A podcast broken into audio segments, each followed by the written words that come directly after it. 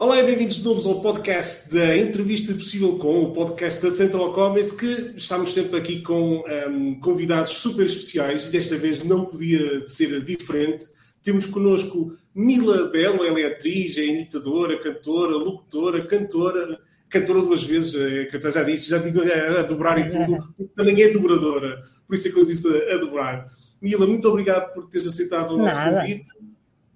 Eh, é sempre um prazer ter aqui um, ehm, pessoas que, que, contribuem para a cultura um, portuguesa uh, e um, é um gosto, um gosto enorme tê-la tê aqui no, no, nosso podcast.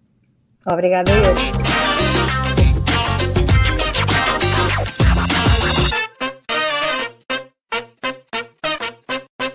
Mila, eu queria começar até com um tema atual, que é a Pequena Sereia. Uh, a Mila fez de, de Ariel na série, na, na, nos filmes de animação, animação e na sim. série, não é? Sim, sim, e o filme, agora o filme em, em imagem real estreou nos cinemas portugueses, portanto. Uhum. Uh, e, e, não nada podia ser mais atual do que este, do que este tema. No entanto, a, a, o filme de animação estreou nos cinemas portugueses quando os filmes da Disney ainda vinham com uma dobragem brasileira. Isso só mudou 12 anos depois com o Rei Leão já agora, Pequena Sereia é um dos meus filmes favoritos. Fica ah. já aqui a, a ressalva. Portanto, um dos meus filmes favoritos de animação. Gosto muito. Eu também adoro. Uh, a Mila, a Mila dobrou o filme uh, já para o mercado de vídeo, DVD, vídeo on demand. Já não foi para o cinema. Teve pena de não, não, ter, não ter a sua voz no cinema nesse filme. Não, porque primeiro porque não tive nesse, tive noutros. E depois porque eu acho que até acaba por ser um filme que ficou mais próximo das pessoas por ser portátil, ou seja, a pessoa pode pôr quando quiser, onde quiser, não tem que ir a uma sala de cinema uh, só para ver o filme. Na altura eram as cassetes e os, DVD, os DVDs mais tarde, não é? Sim. Mas uh, não me chateou nada. Não... Pois, porque as, as gerações seguintes uh, ficaram, ou seja, habituaram-se já a ver uma versão dobrada. Eu não sei em que ano é que dobrou este filme. O primeiro ter sido em 96 ou 8. Sim, é... o filme é de 92, acho eu, uh, salvo erro. Exato. Portanto, portanto, é capaz de ser isso. É. E, seja como for, pronto, lá está. Todas as gerações a partir daí, eh, que não, já não foram ao cinema, portanto, ouviram a versão portuguesa. Sim, exato. É, é reconhecida por esse, por esse, por, pela pequena sereia? Ou... Sim, é, é engraçado porque às vezes estou a falar com pessoas que questionam isso e eu de repente digo Sim, a pequena sereia falava assim. E as pessoas, ah, pois é, pois é. Pronto, basta dar ali o toquezinho da voz dela e as pessoas reconhecem imediatamente. É engraçado. Sim. Sim eu sou ainda da geração que viu em brasileiro, portanto eh, não, ai, ficou, ai. Eh, não me ficou marcado. Mas eh, eu ouvi a sua voz no Ralph versus Internet, que teve um pequeníssimo papel, mas foi para os cinemas, não é? Foi, e aí, aí fiz a participação de, dos diálogos e da, da canção também, porque na, nos filmes da Pequena Sereia, um, eu, enquanto cantor, obviamente que se ia dobrar a, a, personagem, ia também cantar, mas o casting, a música que deram para o casting da Pequena Sereia era tão aguda, eu sou contralto, não sou soprano, ah. embora se tiver que fazer de soprano faço, mas não é uma coisa tão natural. Um, e então acabou por fazer a Anabela a parte das canções. Nesse do Ralph, eu fiz a canção também, porque era um ah, registro mais, mais e, grave. E como é que foi voltar à personagem e tantos anos depois? E, eu acho que essa é? personagem é? vive aqui, não, não sai, acho que ela não sai. Há, há várias vozes que vivem sempre aqui, é só acionar e fazer. Uh, há outras que, pronto, tem que se tentar procurar e entrar na personagem, mas há, há, coisas que eu fiz tantas vezes e tanto tempo que já, já fazem parte, é uma das minhas costelas. Sim, porque ela também teve uma série, não é? Uma série de televisão. Sim, sim. sim. Aliás, eu estava a gravar a série da Pequena Sereia quando rebentou o 11 de setembro. Estava uh, ah. a gravar isso e de repente fomos à televisão, estávamos a ver o, o primeiro avião a bater nas Torres Gêmeas e nós todos, epá, não, isto é fingir, isto é, não pode ser verdade, nós naquela, como estávamos no meio da ficção, não é? De, das dobragens Sim. e tudo, aquilo é tudo irreal, nós, epá, não, não pode ser. passado um bocado, pumba outra vez, e nós, oh meu Deus, é mesmo a sério. Pois. Pronto, estávamos a gravar, já acho que já nem, ninguém fez mais nada, porque não havia ambiente, porque aquilo é uma coisa, foi uma coisa muito pesada e muito Exato. bruta, uma coisa muito pouco humana, e então parámos e cada um foi à sua vida naquele dia, não conseguimos trabalhar mais. Pois. Eh, eu tenho uma história semelhante. Também estava, eu, na altura estávamos a começar, eu estava a começar, salvo erro, o site do Central Comics, já vai fazer 22 anos eh, uhum. em agosto. Um, e portanto, estava, estava no início do, do, site ou ainda ou em preparação, qualquer coisa, quando se, surgiu essa, essa notícia uhum. e, pronto, claro, ficámos ali agarrados ao, à televisão, saber o que é que se passa e foi muito chocante mesmo na altura. Foi horrível, foi horrível. Ainda Sim. por cima o meu avô fazia anos dia 11 de setembro e, e, era complicado gerir. Então, mas faço uma festa ou, ou não? Como é que é? Né? Porque, pronto. Pois. Mas pronto, ele também já não está cá, já não preciso fazer nenhuma festa assim muito grande. Exato. Só para mim, faço só para mim. Uh, mas pronto. Sim. Voltando aqui então à, à Pequena Sereia, e agora por causa do filme da imagem real, ele esteve assim envolto em algumas polémicas, desde críticas aos trailers, ao seu mau CGI, até à cor da pele da protagonista, e depois também às mudanças do argumento, que é com a, dois deles, uma deles é a cena do barco, em que mudaram a letra da música, porque as pessoas podiam ficar sensíveis com a ideia de que o príncipe Aaron podia forçar o beijo a Ariel Sim. de forma não consentida. Uh, pronto. E eu, no fim, ela, acho que ela, eu não vi esta versão, mas acho que no fim ela também não se quer transformar em humana apenas por estar apaixonada por um homem, mas é uma decisão que o faz pensar na sua liberdade e como aquela quer gerir a sua própria vida, etc. Queria saber, até como, como mulher e como mãe, Sim, mas queria saber como mulher, como mulher e como mãe se percebe estas alterações, se concorda com elas e o que é que acha destas medidas exageradas que agora que vivemos nestes tempos ultrassensíveis? Uh, que não se pode acho... dizer nada. Sim. Sim. eu ainda não vi o filme. Só vi a parte que eu gravei.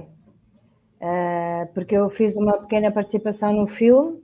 Ah, não sabia. Uh, faço a Jodie Benson, que é uma vendedora do mercado Uh, e no original também a que fazia da Ariel na animação também fez esta personagem, daí me terem chamado, que eu acho okay. que foi fofinho, de alguma Sim, forma. Giro, giro. Sim, eu posso, posso lhe enviar o link aqui de, de um bocadinho de, da personagem, aqui nas mensagens. Sim. Já mandei. Uh, é assim, eu não vi o filme, portanto eu não posso falar muito sobre o filme. Posso falar sobre alguns exageros que se vive atualmente e, e que eu acho que acabam por funcionar da maneira contrária. Sim. porque tudo o que é imposto e tudo o que é exagerado e tudo o que é uma obsessão e tudo o que é uh, too much, acho que tem o efeito contrário. Agora, uh, as pessoas são todas livres de, de, fazerem o que querem, desde que não incomodem os outros e não prejudiquem a vida de ninguém, não é? Agora, o, o que eu acho é que a Ariel, para mim, é aquela uh, menina de animação de cabelo comprido ruivo, para todos os claro. efeitos. É como fazemos agora um Snoopy, uh, que afinal não é um cão, é uma girafa. Pronto, podem fazer, mas não é a Sim. mesma coisa, não é? Pois. Eu acho que, que, é mais ou menos por aqui, mas a ideia de se fazer uma Ariel em imagem real eu acho interessante. Sinceramente, acho interessante. Agora, as opções que eles tiveram, pronto, é lá com eles. é lá com eles. Pois. Não, é porque isto realmente hum, vivemos em alturas que estamos sempre toda a gente critica, isto com as redes sociais inflamou tudo muito, muito, muito. Sim. E qualquer coisa, qualquer crítica, então basta haver 50 pessoas a criticar algo, os estudos já pensam logo em mudar eh, frases, músicas, situações, cortar cenas. Sim, Mesmo o próprio Disney Plus tem, tem cortado, tem, tem se autocensurado muito. Sim. Eh, depois em uma fase da questão em que atores brancos não podiam dobrar atores pretos ou fazer a voz de. Uh, por exemplo, eu, eu tenho atores negros, colegas, que fazem muito bem vozes de atores brancos e vice-versa. Eu própria, se tiver que fazer uma, uma negra, também faço. Eh, claro. Porque sou versátil e porque e não é um, um, não vou abonecar, vou tentar aproximar o máximo possível. Agora, um, eu acho que há fundamentalismos que, que, se calhar não são necessários, porque é, é, lá está o tal exagero e o tal extremo das coisas que depois acaba na prática por não funcionar, porque ok, ah, então tudo o que é atores negros só pode. Ok, quantos atores negros é que temos cá? Quatro? Para fazer este trabalho todo? Não é, não pois é. é isso. O problema é esse é que é o problema. Não é? Não... E toda a vida adultos fizeram de criança e toda a vida fizemos de animais, então agora vou pôr uma lagosta a fazer de lagosta. Ups, como é que eu vou fazer isso, é, não é? Uma lagosta é um que fala, como é que se faz? Assim. Ah, chama lá a lagosta ali que está ali no mar. Não pode ser, não. é complicado. Mas pronto, são fundamentalismos e são opções, temos que respeitar, não é? Uh, exato. Um, até, até porque uh, não foi há muito tempo que saiu o, o filme Soul, uma grande aventura, uma aventura com alma, acho que é assim que se chama em português, um, que é uma personagem uh, negra e em Portugal foi uh, uh, dobrado por Jorge Mourato e puseram logo essa questão da, da, das cores e não sei o quê, portanto. E ele faz um trabalho espetacular, Jorge Mourato é um grande ator e faz um trabalho espetacular. Não fica nada, não fica nada mal, não é? É porque a voz não tem a ver com a cor da pele, tem a ver com, com a cor do timbre da pessoa. A pessoa pode ser claro. azul e ter uma voz de negro, e pode ser vermelha e ter uma voz de branco, claro. não interessa. O que interessa é uma questão tímbrica, uma questão tímbrica Exato. de interpretação, de, de, de, tudo. Não tem nem a ver com a cor pois. da pele, isso é uma coisa exterior à voz. Claro. É, na verdade, a Mila também fez aqui algumas séries eh, com franquias, ou seja, franquias com muitos seguidores. Fez a mãe de Nobita nos filmes de Doraemon, acho que não fez a série, mas fez nos, em muitos filmes, não foi? Fiz muitos filmes de, de Doraemon. Muitos filmes sim, de Doraemon. Sim, muitos. Uh, entrou no Yu-Gi-Oh!, Pokémon, Power Rangers, até fez uma série de Star Wars. Um, pois claro, teve muitos mais filmes e séries infantis ou juvenis. Star Wars fiz várias. Era a Guerra dos Clones, depois era outra, fiz várias. Pois... Uh Star Várias séries, certo. Uh, o seu currículo é, é, é imenso, um, mas há algum projeto que gostava de ter tido feito parte e é que acabou por não trabalhar nele? Tem assim alguma coisa, algum filme, algum filme, alguma coisa que gostava de. Sim, sim, dobragem. Não, eu acho que tudo aquilo que eu fiz foi o, o que eu tinha que ter feito. Acho que. E foi, foi tudo bom sempre. Foi não, não, não tenho esse tipo de invejazinha, salvo a palavra, mas não, ah, não, era, não é questão de inveja, não era uma questão de inveja, podia gostar, ah, eu gostava de ter feito gostei tanto daquilo, gostei tanto daquele filme, gostava tanto de ter feito aquele, por exemplo. Não, assim, não, não é para tirar o trabalho a outra pessoa, outro Sim. ator, eu só gostava mesmo de. Porque... Não, eu, não, não, não, não, há assim nada em particular, porque eu já fiz um leque tão diferente de, de vozes e de coisas que de alguma forma sinto-me preenchida, não é? Não há assim nada que me. Falta-me fazer eh, uma velha. Ah, não, espera, já fiz 30. Quer dizer, uh, não é? Não, não tenho assim nada que me faça falta. Cada Mas tem, um... algum, tem alguma personagem favorita? Alguma hum, série ou filme que uma que marcou mais? Eu acho que a minha personagem favorita é mesmo a Ariel. É, pois. É, é. acho que sim. É um amor para a vida toda. Voltamos à Ariel. Um, como é que é a dublagem. Da Ariel Sim. é que eu gravei o primeiro filme, ainda não tinha filhas, e quando gravei o segundo, tinha acabado de ter uma menina, e, e no filme também ela foi mãe de uma menina. Foi curiosa essa coincidência. Ah, que bonito. Tem, é, são, tem duas filhas, não é? Tenho duas é... filhas e uma neta, sim. Eu já tenho uma neta. Tão nova. Tão nova, sim senhor, muito bem. É verdade. Um, a dobragem como é que apareceu na, assim, na sua vida? Então, eu uh, comecei pela parte do canto, porque tanto o meu pai como o meu avô eram músicos. Uh, o meu avô mais da parte clássica e o meu pai mais da parte moderna, embora tivesse fosse violoncelista na orquestra de São Carlos, Uh, e então houve um dia em que eu quis concorrer a um concurso de música com dois temas meus e precisava de os gravar. E entretanto, o meu pai uh, era amigo do Luís Pedro Fonseca, grande compositor e grande amigo, que já cá não está também, que tinha um estúdio de som e falou com ele, ah, e tal, a Nila precisava de gravar dois temas, ah, ela que venha cá, não sei o quê. Então pronto, fui lá gravar, eles gostaram tanto de mim que começaram a chamar para publicidade, para jingles e coisas assim. Só que, entretanto, eu sempre fui uma palhacinha e sempre estava só, só disparate e imitava muito o Herman. O Herman inspirou-me bastante em termos de, de mudança de personagem. E então, eh, pronto, de alguma forma, nos intervalos das gravações, eu estava sempre a fazer disparates e eles, pá, tu tens jeito é para fazer vozes, não sei o quê. E pronto, e foi assim que eu comecei lá no estúdio, comecei a fazer vozes de criança para anúncios e depois, ah, olha, uma série, não sei o quê, comecei a gravar uma série, um, depois comecei, pronto, comecei assim e, e depois veio o Contra-Informação, entretanto em 96, onde eu tive 15 anos a fazer as vozes femininas e então isso logo aí é uma grande escola, não é? Porque é uma coisa com muito ritmo, tem que ser uma coisa diária, tem que ser. Tem, pronto, e então foi assim. Foi, comecei assim devagarinho, mas fui fazendo. Depois fui tentando conciliar a parte do canto com a, com a representação, que depois ficou para trás por causa das filhas, mas continuei na parte dos estúdios e das dobragens, e depois mais tarde direção de atores e essas coisas todas, e pronto. É isto.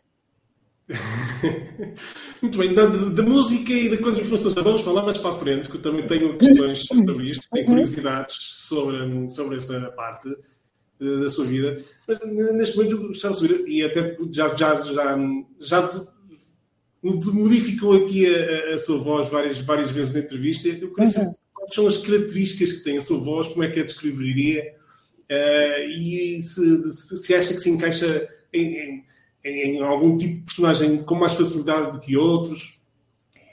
Uh, é assim, eu acho que a minha voz, de certa forma, é uma voz doce. Certo. Uh, logo aí, logo aí estou mais facilmente apta para fazer coisas fofinhas, crianças, mães, coisas maternais, pronto. Porém, tenho um outro lado. Se for preciso, faço uma criança. Portanto, é, é só uma questão de eu ter que, que, fazer e faço. Eu tenho que ouvir um bocadinho a voz que eu tenho que imitar ou tentar aproximar. Uh, embora, por exemplo, às vezes nos filmes uh, em que nós adaptamos, cada país tem a sua realidade e se calhar, uh, por exemplo, em Espanha, a dobragem é uma coisa mais agressiva no sentido em que eles falam de outra maneira e, e nós cá falamos de outra maneira. Portanto, cada país tem a sua maneira de, de dizer as, as, melodias das frases. E muitas vezes o que vem no original não é necessariamente o que tem que ficar em português, porque se nós acharmos que em português fica melhor uma, uma voz mais doce ou uma voz mais tranquila, será, não é? Portanto, há duas maneiras de fazer essa questão das personagens. Uma é colar exatamente ao original, aí. Uh, se eu achar que conheço pessoas com um timbre muito mais parecido, chama essas pessoas. Se eu achar que sou eu que tenho um timbre parecido ou que posso tentar uh, chegar lá, faço eu, pronto. Mas a pergunta, respondendo à pergunta, porque já dei aqui 30 Sim. voltas, um, ehm, é assim, eu não tenho muita dificuldade em entrar nas personagens porque a primeira coisa que nós temos que fazer antes de começar a gravar é mesmo ver um bocado do acting, ou ouvir um bocado do acting e perceber se é uma, uma coisa, uma voz dinâmica, se é uma voz mole, se é uma voz uh, divertida, se é uma voz zangada, se é uma, portanto, aí uh, logo por aí vamos fazendo a construção da voz que nós vamos ter que dar à personagem. E pronto, e às vezes o que acontece é, vamos gravando, vamos gravando, chegamos ao fim Vamos ouvir o início para ver se o início ainda estava assim um bocadinho torto e se for preciso refazemos o início depois de já termos feito o filme todo e já estarmos à vontade com a personagem. É assim. Sim. Uh, pois nós, eu, na entrevista que fiz ao Jorge Palperi, que podem, podem ver aqui, é o episódio anterior a este, aqui na entrevista possível com. Eh, uhum. nós, eu até referi que Portugal começou, se calhar, com dobragens uh, mais a sério, e a partir de meados dos anos 80, mas que antes disso fazia-se qualquer coisa, e eu acho que era muito fraquinho na altura que se fazia em Portugal. Uh, porque não havia escola, não havia. Não havia pronto, ou seja, era uma coisa nova para nós, e praticamente só se é? fazia, é? sim, praticamente só se fazia na RTP. Uh, eh, eu cheguei a gravar para fita e, com o António Fei e tudo, portanto, nós a gravar sim. para fita não nos podíamos enganar, tínhamos que dobrar exatamente no sítio onde era para entrar, não é? Não é como pois, agora pois. no Pro Tools que chega para trás, para a frente, em coisa, Pronto, naquela altura uh, havia muitos poucos sítios sim onde se fazia dobragens. Pois. E, e, e isso nota-se que houve um grande melhoramento eh, ao, ao, longo dos anos, principalmente, na minha opinião, eh, desde o tal Rei Leão e desde que começou a dobrar os filmes da Disney, começou-se a ter muito cuidado também uh, no cinema, até porque hum, pronto, o cinema tinha aquela continua a ter um bocadinho, mas continua a ter aquela importância, né? um filme que chega ao cinema é melhor do que um filme que vai direto para vídeo, não é? À partida. E, portanto, claro. começou-se a, a, desenvolver muito também um, o, o, mercado, felizmente. Depois com a abertura dos streamings, de muitos canais de cabo, uh, muita, muita série para, para dobrar. Uhum. Uh, por exemplo, eu não gosto de ouvir as dobragens norte-americanas, que eu acho que eles fazem tanta produção própria de cinema e séries, televisão e tudo, que hum, na parte é da é, é, eles se calhar ficam os atores menos bons, é que ficam para a dobragem, não sei, mas dá-me sempre uma sensação muito esquisita quando vejo uhum. uma série, quando é uma série original deles, eh, como os Simpsons ou seja o que for, eh, eles vão buscar boas vozes, mas quando é para dobragens de, de séries eh, europeias, japonesas, um, os atores são um bocadinho são assim um bocadinho, na minha opinião, um bocadinho fracos. Pronto, acho uma dobragem bastante, bastante fraca e, e foi, eu acho que a portuguesa está a milhas, por exemplo, da norte-americana, neste momento. Eu acho que estamos, estamos com um trabalho muito bom a nível de dobragens nesta, neste momento, em Portugal, sim. Um, quanto à dobragem de imagem real, Sim. E agora falou disso que teve um, um papel aí na, na, Pequena Sereia, no filme, uhum. já, fez, já fez séries e outras coisas, Sim. portanto, eu imagino que se calhar há mais dificuldade ou, ou não, mas ah, aquilo que, há aquilo que as diferentes podes fazer. Sim. Há mais dificuldade porque logo à partida estamos a dobrar uma pessoa a sério. Portanto, quando é um boneco, é tudo um bocadinho mais permitido, porque ah, é, um, é uma animação, portanto, é uma boneca, até a, a voz se ficar mais abonecada não tem importância. Numa pessoa, se eu for fazer uma voz abonecada, não tem credibilidade nenhuma, não é? Portanto, tem que ser uma pessoa a fazer voz de pessoa. Logo aí já torna as coisas um bocadinho mais uh, difíceis. E depois é a questão de encaixar o texto nas bocas, porque se a pessoa estiver, por exemplo, a dizer sure, que acaba em o sure, eu não posso dizer claro, não é? Com a boca toda aberta, tem que dizer pois, ou assim uma coisa qualquer. E isso também depois vem da parte da tradução e da adaptação, e é um trabalho todo que, que tem que ser feito antes de começarmos a gravar, que é para ficar o mais perfeito possível, mas realmente a imagem real dá um bocadinho mais de trabalho porque é mais real, lá está.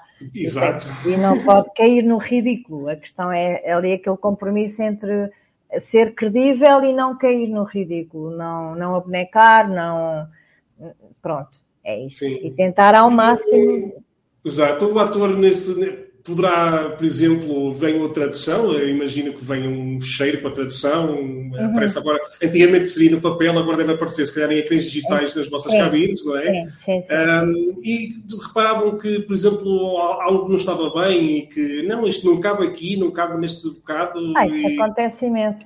Eu, por exemplo, quando mas, é... mas os atores podem ter a liberdade de, de, alterar o texto ou não? Ou tem que ir para trás? Como é que isso não, funciona? Não, é assim, os atores não têm acesso aos textos antes do dia da gravação. Só quando chegam lá é que têm acesso ao texto, porque é um, é um projeto confidencial, não se pode estar a andar a Exato. mostrar textos. Claro. De, pronto. Uh, normalmente existe um diretor de dobragem que já está por dentro do filme, já adaptou, eh, pelo menos no meu caso, eu adapto antes de ir para, para estúdio e como, como eu dobro também, ao adaptar já ponho as bocas certas e o, as palavras certas nas sim, bocas. Nas, certas. nas bocas, sim. Depois, é, é um, os meus textos normalmente não se medem muito porque eu, eu, não se mexe muito porque eu tenho esse trabalho. Eu perco muito tempo, que acabo por ganhar depois em estúdio, a fazer o trabalho da adaptação. Portanto, quando chegamos ao estúdio, vai depender da velocidade do ator com quem estou a trabalhar, mas em princípio, às vezes tem que se acrescentar uma coisinha ou retirar uma coisinha, mas não é nada escandaloso. É, é mas sim, o ator que está a gravar pode propor, até porque, como é ele que está a interpretar, ele pode sentir, ele, ele também sente as coisas que está a fazer mais do claro. que eu, até. Portanto, ele, ele pode sentir que ficava bem ali qualquer coisa. E então experimentamos, e muitas vezes, ok, fica fixe, pode, pode ser boa. E, e teve é... alguma direção de dobragens que foi assim mais complicada, mais exigente, por algum motivo?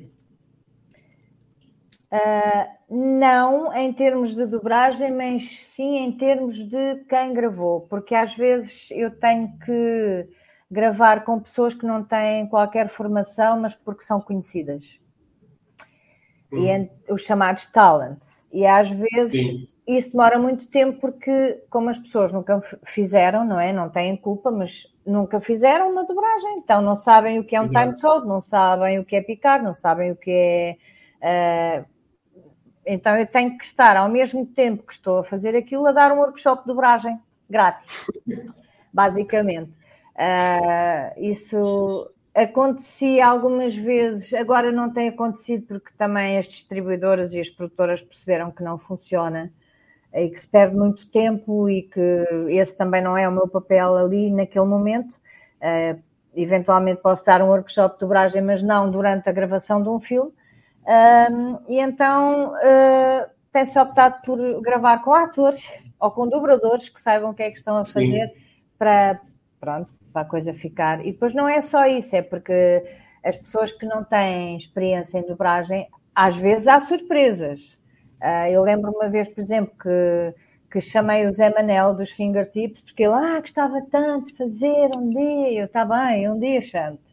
Uh, então um dia arranjei um filme onde eu, eu achava, para a voz do Zé ficava mesmo aqui bem. Chamei e ele parecia que tinha feito aquilo a vida toda, eu nunca tinha feito. Pronto, às vezes há estas surpresas boas, mas uh, há outras que não. Que, mesmo que eu diga, olha, faz mais para cima, a pessoa sabe lá o que é mais para cima, eu põe-se assim mais para cima e eu, não, não, uh, ok, então mais contente, e a pessoa começa a ganhar, mas depois não se percebe nada do que diz. Eu, ok, então olha, é, não é, não, não funciona. Ah, e um, de buscar estrelas que não, não fazem parte aqui do, do universo da dobragem, um, pronto, há, há críticas sempre de atores. Isso é pois, exato, eu sei que não. Eu, eu da produtora ou da distribuidora. Uh, nós tentamos sempre chegar a um acordo. Ok, então vá, podemos chamar só uma dessas e o resto nada. Uh, pronto, pois, já, já me responde, acho que nem vale a pena fazer a pergunta, que já me responda com, com essa, com essa resposta uh, à pergunta não, que eu ia fazer. Há, há uns que são ótimos, era o que eu estava a dizer. Não, há, há uns que são claro. ótimos e fica incrível, mas Pronto, Sim, já, cada macaco no seu galho, não é? Eu também não sei fazer pratos de cerâmica e acho muito giro, mas pronto, eu não Exato. faço pratos de cerâmica. Ou se e, quiser fazer, tem que ir aprender.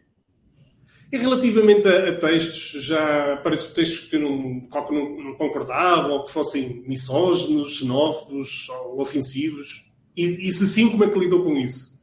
Uh, Ofensivos, não, mas às vezes há termos que eu evito, como idiota ou estúpido. Eu evito porque eu também no dia a dia também não uso esses termos e acho que, ou seja, eu nos, nos meus filmes, eu, eu opa, depende se for um, um gajo todo de ah, meu, coisa, pode ter outro tipo de claro. linguagem, mas uh, coisas ofensivas, no máximo que eu costumo pôr é totó porque hum. o Totó é aquele compromisso entre o Crominho e o Parvalhão e então não chateia muito. Uh, agora já estúpido e idiota eu evito porque não, também não gosto no dia a dia de usar esses termos porque acho que se não, então tento trocar. Uh, os textos normalmente quando eu os adapto ainda vão ao cliente para aprovação, portanto eles depois veem as, as, alterações que eu fiz, às vezes dizem, ah, então e aqui mudaste para isto, não podemos pôr antes isto, e nós tentamos dizer, não, porque essa tem oito sílabas e a, e a nossa palavra, e a palavra da pessoa tem quatro, portanto, pronto, temos que, que ir chegando a um bom porto e chegamos sempre, claro. A Mila também faz muita publicidade, narração, não é? Sim, uh, fez muitas locuções, sim. E jingles também. Uh, Recorde-nos aí um jingle já agora, para ver se a gente reconhece. Mas nenhum tem a frescura que tem quanto. Perfeito. Ou, tanan, também. Ah, isso é muito pequenino. Não, mas era uma assinatura não, mas, muito eh, conhecida naquela sim. altura. Agora, sim, sim, sim, sim, sim, sim. Estavam uns aninhos. Claro. Um, aí uh, é uma das uh, atividades que continua a ter hoje em dia, certo? Sim, é uma das minhas principais fontes de rendimento, tanto a fazer locuções, como também faço direção das sessões de locução, ou seja, uh, hoje em dia grava-se muito com um, clientes a assistir remotamente, um está em Inglaterra, outro está em Itália, outro não sei o quê, e eles querem todos assistir à gravação e pedem uma direção da sessão, uma pessoa como eu que tem experiência para ajudar o locutor a chegar onde eles querem. Às vezes é um bocadinho complicado, não quer dizer que o locutor não chegue sozinho, mas eles precisam de alguém que esteja ali no meio a, a filtrar o que eles querem e o que o locutor vai fazer. Pronto, e, e tenho feito muitas sessões dessas um, ehm, de direção de publicidade. As marcas são muito exigentes nesse aspecto? Uh... Tem a ver mais com a, a, direção principal, a original, digamos, porque estamos aqui a falar de publicidade que não é produzida em Portugal, que é que vem de fora e que depois é. Pronto, depende do que é que nós uh, vamos fazer, ou seja, ou, se formos fazer uma adaptação fiel ao que vem de fora, uh, a exigência é só essa, é ficar igual ao que está, mas em português, não é? Sim. Tal como nas dobragens, lá está. Se não, se for um produto nacional, porque nós temos coisas uh, feitas cá, uh, aí já, já é uma marca que foi criada e um spot que foi criado com o conceito já português, e então aí já não há muitas exigências, já não sei. As exigências passam por ah, não, este final faça mais para cima em vez de ser mais para baixo, em vez de ser, por exemplo, todo dia a sorrir. Eles querem todo dia a sorrir, mais para cima, em vez de ser Sim. para baixo. Para não, ah, porque fica muito morto, fica mais para cima. Pois. Ah, é, é, esse tipo de exigências. O problema na publicidade, põe... eu sei que existe muita exigência desse aspecto, porque qualquer, qualquer nuance pode alterar o o sentimento claro. que transmite a um possível cliente, não é? Exatamente. E, por exemplo, uh, Chico, onde é um bebê? Tem que ser uma coisa fofinha, tem que ser uma coisa. os bebés são fofinhos, as roupas são fofinhas, não é? Não pode ser uma coisa muito agressiva. Uh, por exemplo, eu faço as vozes femininas do El Corte Inglês. Tudo, uh, todas as campanhas são diferentes. A Feira da Criança é toda animada. Mas, por exemplo, se for a Semana da Moda Íntima, eu já tenho que dizer Semana da Moda Íntima. Portanto, aí as exigências são consoante a própria campanha. Não, não, não vou estar a fazer uma coisa de moda íntima, que é uma coisa sexy, toda, yeah, meu, Semana da Moda Íntima. Não, não dá, não é compatível. Portanto, o problema é quando temos muitos clientes e muitos, porque vem o da agência, de, de lá não sei de onde, depois veio da agência de cá, depois vem o cliente de lá de não sei de onde, depois vem o cliente de cá, depois vem isto e aquilo. Então tenho 10 pessoas no ecrã, todas com opiniões diferentes, e o ator assim à espera para saber o que é que vai gravar. Porque um diz, ah, não, faça assim, e o outro, oh, não, faça assado, e, o, e o ator, puxa, pá. Pronto. Mas entretanto, lá se chega a um bom senso e lá se grava as coisas e está tá feito. claro. Um, chegando então aqui ao, ao, a um tema que eu gostava de falar, que eu, porque a Mil também fez aqui uh, as séries do Contrapoder para a SIC e depois na segunda reencarnação na RTP o Contra-Informação, portanto, Sim. houve... O Contra-Informação durou, acho que durou bastante mais tempo, mas... O Contra-Informação foram 15 anos. E o contrapoder foi muito menos, não foi para dois ou três, se calhar, não. não sei foi, é acho que dois ou três, sim. E depois, há pouco tempo, já depois da pandemia, ou no fim da pandemia, tivemos um formato uh, online do Contra, com o Miguel Lambertini, o Ricardo Monteiro, o João Canticastro e eu, que era uma coisa que dava no portal da Sapo, que entretanto acabou também, porque pois. não tinha muito suporte. Pois, acha que nos tempos, estamos a ver aqui uns tempos de um bocado de contestação ao governo atual, principalmente agora nesta era da maioria absoluta, uhum. a aparecer assim muitas eh, situações. Acha que este tipo de programas fazem falta ainda hoje em dia? Fazia sentido claro ainda quanto informação? Claro que sim, e é assim, não há ninguém com quem eu falo do contra que, que não diga, é pá, foi ao contra, aquilo, a gente chegava à casa e depois ia ver aquilo. Pronto, é porque eram aqueles três minutos diários de injeção de bom humor, não é? é aqueles três minutinhos que a pessoa está ali, é, é, é engraçado e é uma, era uma maneira engraçada de abordar os assuntos e, e, pronto, eu acho que faz muita falta um programa como esse.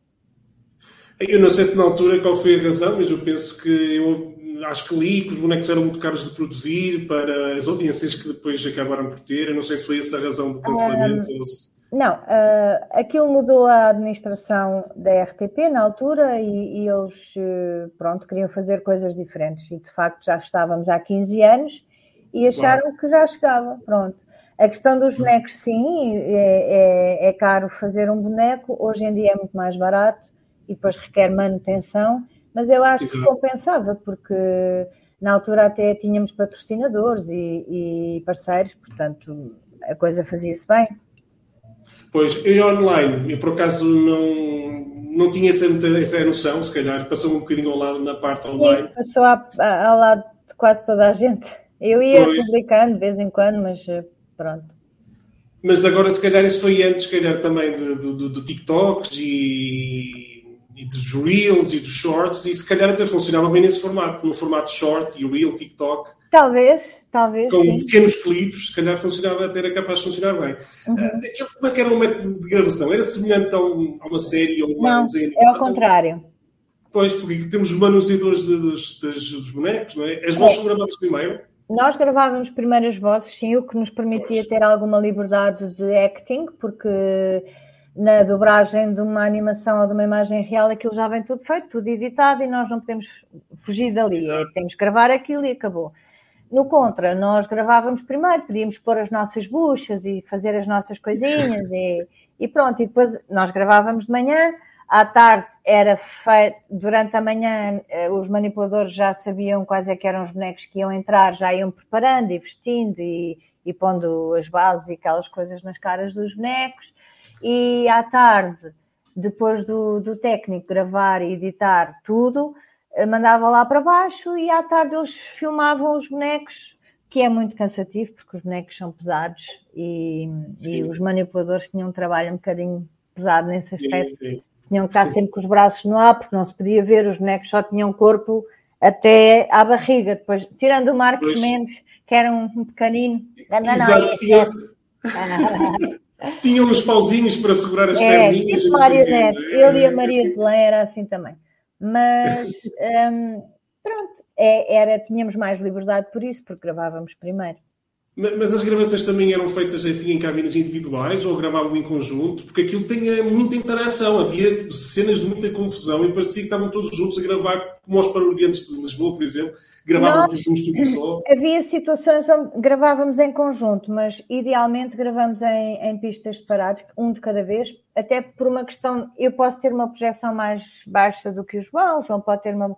Depois, se fizermos Sim. todos ao, ao, mesmo tempo, ouve-se mais uns do que outros e depois não se percebe bem, ficam. Nós podemos criar na mesma esse barulho e essa confusão, gravando um de cada vez e depois misturando tudo e, e, resultava melhor. Mas às vezes canções e coisas assim, íamos todos lá para dentro e vamos embora, vamos gravar tudo.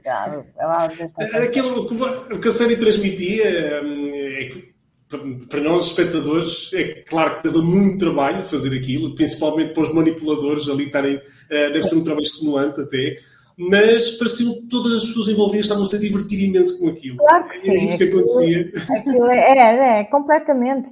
Para já os textos eram muito bem escritos, pronto. Esse logo aí uh, é meio caminho andado para aquilo ser engraçado.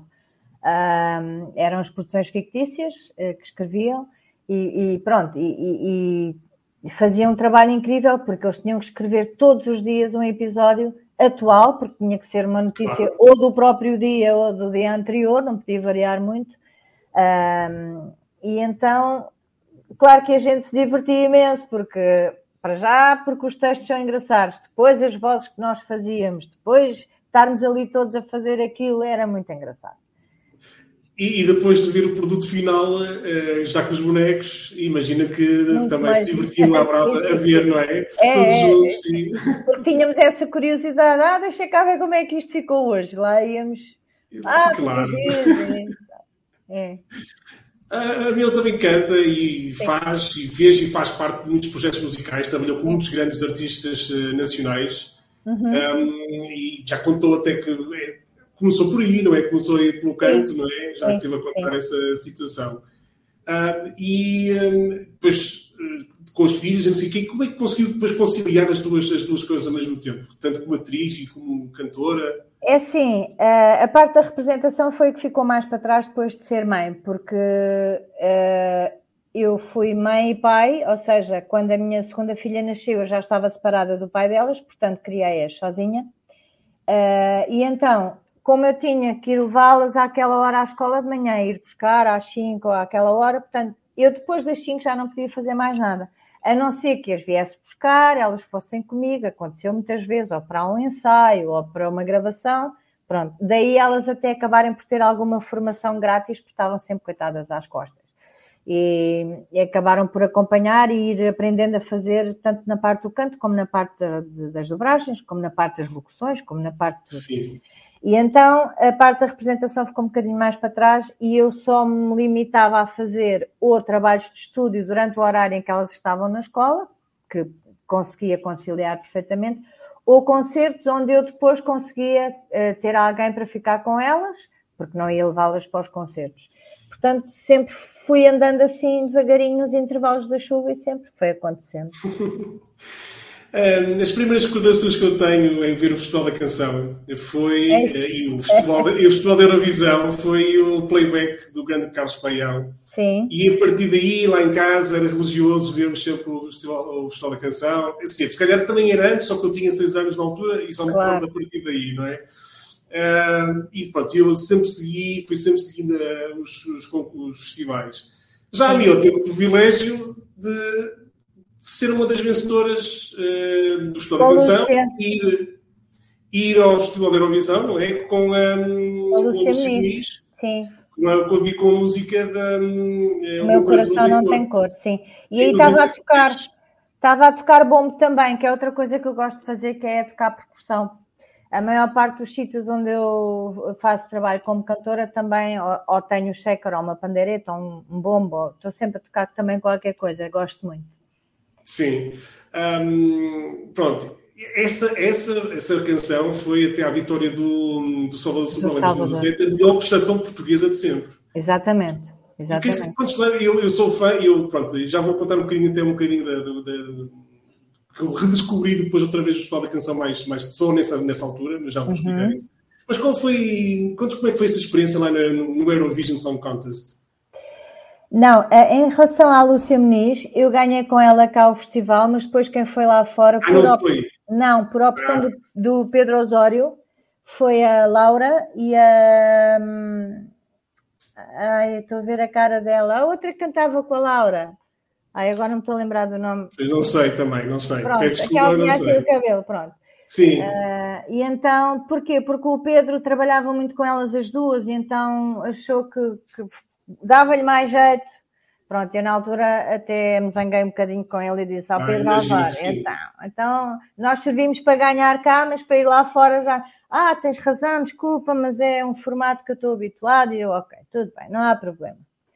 Fizemos a nossa mas, parte cá e, e pronto. Esse zangado, viu o concurso, viu o concurso à distância, viu, viu em casa esse... Por acaso, por acaso não me lembro. Eh, talvez tenha visto, sim, e, e, na boa, não tenho problema nenhum. Os colegas não têm culpa da opção do Pedro e, e para mim estava tudo bem. Não, uh, por acaso acho, acho que vi, acho que gostei muito do resultado e, e depois da pontuação e tudo que, que foi ótimo. Claro. E a Lúcia é maravilhosa. Ela é maravilhosa. Claro, sim, sim. Também adoro a Lúcia Muniz e, portanto, um, e a música também, e a canção também. E eu confesso que foi mais ou menos até por essa altura, 96, 97, que eu perdi um bocadinho de entusiasmo pelo festival, porque nós tivemos sempre músicas, canções muito boas até, até então, e depois a partir daí aquilo começou a cair um bocadinho na qualidade, na minha opinião. Isto sim, sim, opinião. sim, sim. Claro que há algumas exceções, tivemos a Rita Guerra, a Vânia Fernandes, a Flor de Lis, mas claro. até ao Salvador tive assim um bocadinho, pronto, enfim. Um, e eu depois, quando realmente vi o concurso, o Festival da Canção do, do, em que Salvador ganhou, uhum. um, um festival português que fosse nada fora de série, achei, claro, extraordinária a música do, da, dos Irmãos Sobral, mas de uhum. resto não é nada de especial. Mas quando comecei a ver que ele está na Casa das, na casa das Apostas, Portugal é favorito para ganhar o Eurovision Contest. Eu, que a Casa das Apostas? Mas o que, como é que é isso? Então eu comecei a descobrir que existe um mundo completamente à parte. À parte, exatamente. Que conhecem, de fãs, é. que veem as músicas antes do tempo, que, que, seguem as finais e as semifinais dos outros. E não, e sabem tudo sobre aquela pessoa e, e sabem tudo sobre os compositores Sim. e sabem tudo sobre tudo. Sim, é, é, é incrível. Uh, e pronto, a partir daí comecei a achar interessante ver por esse motivo, porque parece quase um reality show, porque nós Exato. Indo, ou seja, em janeiro já começam a surgir as primeiras canções, em janeiro, em fevereiro, já Sim. sai a música da Geórgia, depois sai a música da Suécia. A Suécia não quer mais para tarde, mas. Sim, está tudo muito bem feito, eles fazem aquilo é. tudo muito pensado é, e tudo. É muito giro, e nós vamos seguindo aquilo e vamos começando a ter ligação com esses próprios cantores e compositores, claro. que vamos vendo online. Claro. Uhum. Isso também serve também um bocadinho de plataforma eh, para os eh, músicos portugueses, porque hum, depois acabam, os que são finalistas e que vão ao Festival da, da Eurovisão, uhum. acabam com os seguidores estrangeiros e que vão comentar depois já as redes claro. sociais. Sim, sim, sim. É um, e uh, isso é uma, eu acho que é uma plataforma extraordinária para, um, para, os, para os cantores e, compositores eh, portugueses também. Claro. Acho... De voltar a, a, participar no Festival da Canção? Eu, como solista, não, não é uma coisa que tenha muito interesse, não. Não. E como, e como coros? Ou... Depende da música, depende do projeto. Se for uma música só porque sim, também não tenho muito interesse. Se for uma coisa forte, que, que mexa comigo e que, que faça sentido, sim, mas tem, mas tem seguido o festival? Segue o festival? Não, não Desde segue? que os, os, meus mambinhas ganharam, tenho seguido com mais atenção. Mas Sim. houve ali também um, um, período antes que eu não, não me identificava muito Exato. nem com as músicas, nem com o método de aceitação das músicas, porque só aceitam quatro canções. Uh, uh, ou seja, com tanto compositor uh, a querer tentar concorrer ao festival, só livre admissão só aceitam quatro músicas. Exato. Portanto, é complicado. Um, Pode ser que abram mais, até porque este ano eh, a que ganhou é da, da, livre submissão e a que, ficou, é, e a que ficou em segundo lugar também é de livre submissão. Portanto, os dois primeiros lugares foram, não foram dos convidados. E, portanto, se calhar até pode mudar e e eu acho que devia, pelo menos, ser ela por ela, ser metade para cada um. Claro, isso já era bom. Claro que sim, sim já era sim. bom. Um, e quanto a projetos de artista a sol, como artista, como cantor a sol, tem alguma coisa? Eu, eu tenho um projeto, para... é assim, tenho duas, tenho uma formação onde eu uh, tenho um quarteto de jazz, mais ou menos, uh, vamos tocando de vez em quando, Uh, mas um projeto meu, eu tenho um projeto infantil que, que parou com a pandemia, uh, porque por todas as razões, porque pronto, na altura até tinha ido ao Panda, eles ficaram interessados, o projeto era muito giro, era com a Renata a cantar, por isso chama-se Os Mimos da Tata, a Tata é a Renata, um, que é, um, é com o Tiago Machado, o compositor e pianista, fazer os arranjos e algumas parcerias musicais comigo, as letras são todas minhas, e são músicas infantis uh, originais, novas. Uh, pronto, só que entretanto isso parou e estou à espera de, de, me poder dedicar a isso outra vez para poder retomar do ponto onde ficámos para ver se a coisa anda ou não anda. Já agora, como estamos quase a acabar, como disse no início, que a dobragem parecia um bocadinho até por. Por acaso. Vias por acaso, não é? Uhum.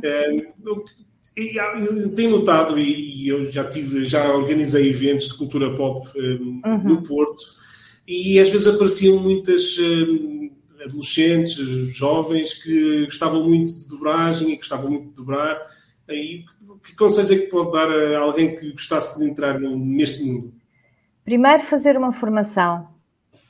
Uh, por mínima que seja, ter as noções básicas, uh, porque é assim, aparece muita gente. Ah, eu faço uma voz muito gira, olha, estás a ver? E eu, ok, boa, e consegue estar um filme inteiro a falar assim? não é? Pois. Porque não é só fazer voz. Ah, eu tenho. Ah, eu faço muito bem de candeeiro. Ah, uau, então, e consegues fazer um candeeiro um filme inteiro.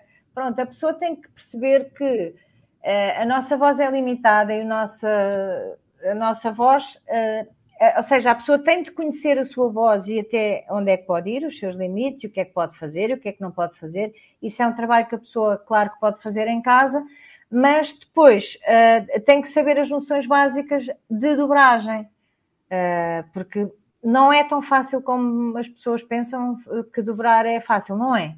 Porque a pessoa está a ouvir o original, está a dobrar por cima, está a ler o texto ao mesmo tempo que está a olhar para a boca do boneco e ainda está a criar uma voz e um acting para aquela personagem. Portanto, não é fácil.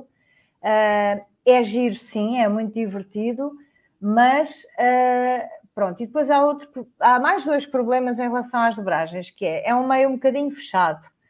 Eu, por acaso, sou das poucas pessoas que está sempre a tentar um, ouvir vozes novas e, e dar oportunidades e, e, fazer castings para, para, ouvir vozes novas, mas depois o outro problema é que a pessoa uh, não consegue viver só de dobragens, ou então tem que estar de manhã à noite a fazer dobragens para conseguir ter um ordenado ao fim do mês como deve ser. Pronto.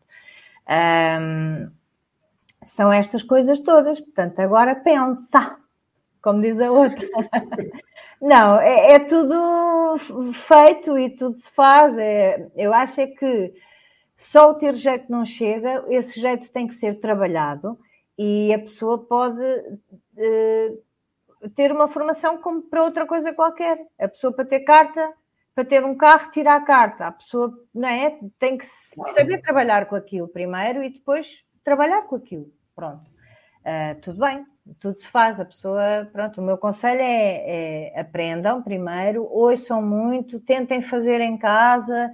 Uh, eu costumo dar um exemplo de um, de um trabalho que se pode fazer, que é agarrar num texto uh, pequenino, um texto pequenino pode ser uma notícia de jornal, e trabalhar esse texto em todas as situações possíveis, ou seja, a rir, a chorar, a correr, cansado, a dormir, gago, a bêbado, pronto. E depois, com várias vozes, mais velho, mais novo, uh, mais, sem, sem dentes também se pode fazer, uh, várias coisas. Portanto, a pessoa tem, tem que ultrapassar os seus limites e, para, para conseguir ser um bom dobrador, para conseguir agarrar qualquer papel. Ou seja, cai, ah, o que é que vais fazer? Ah, não sei, ah, chega lá, é um, um zarolho, o zarolho para a voz não interessa, mas se o zarolho já está consistentado e depois já, já é mais difícil, não é? Portanto, pessoa, tudo importa para criar uma personagem e uma voz, portanto, é este claro. o meu conselho.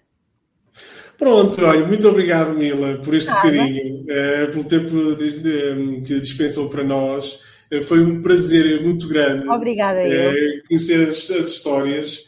e, um, e olha, espero muito sucesso ainda, que ainda é nova, ainda vai ter muita coisa boa por aí à frente. Espero muito sucesso aí claro também. Sim, obrigada. E eu gostava muito que a contra-informação voltasse e, e, pronto, e, e de vê-la outra vez no Festival da Canção. Por acaso estive lá há pouco tá tempo bom. a fazer uma, uma perninha no ensaio geral, porque as Patrícias não podiam, tinham um concerto, e eu fui com a Ana Isabel, fui fazer o trabalho das Patrícias na véspera do festival para poder ah. Exato. Mas Sim. pronto, é sempre bom estar ali. Então vá, obrigada. esta foi a entrevista possível com a Mila Belo. Muito obrigado. Já, já sabem, deixem o um gosto nesta publicação se estiverem a ver no YouTube. Está disponível também em todas as plataformas de podcast. E sigam o nosso site em centralcomics.com e as nossas redes sociais. E está tudo dito. Muito obrigado, Mila. Obrigado. Tchau, beijinhos.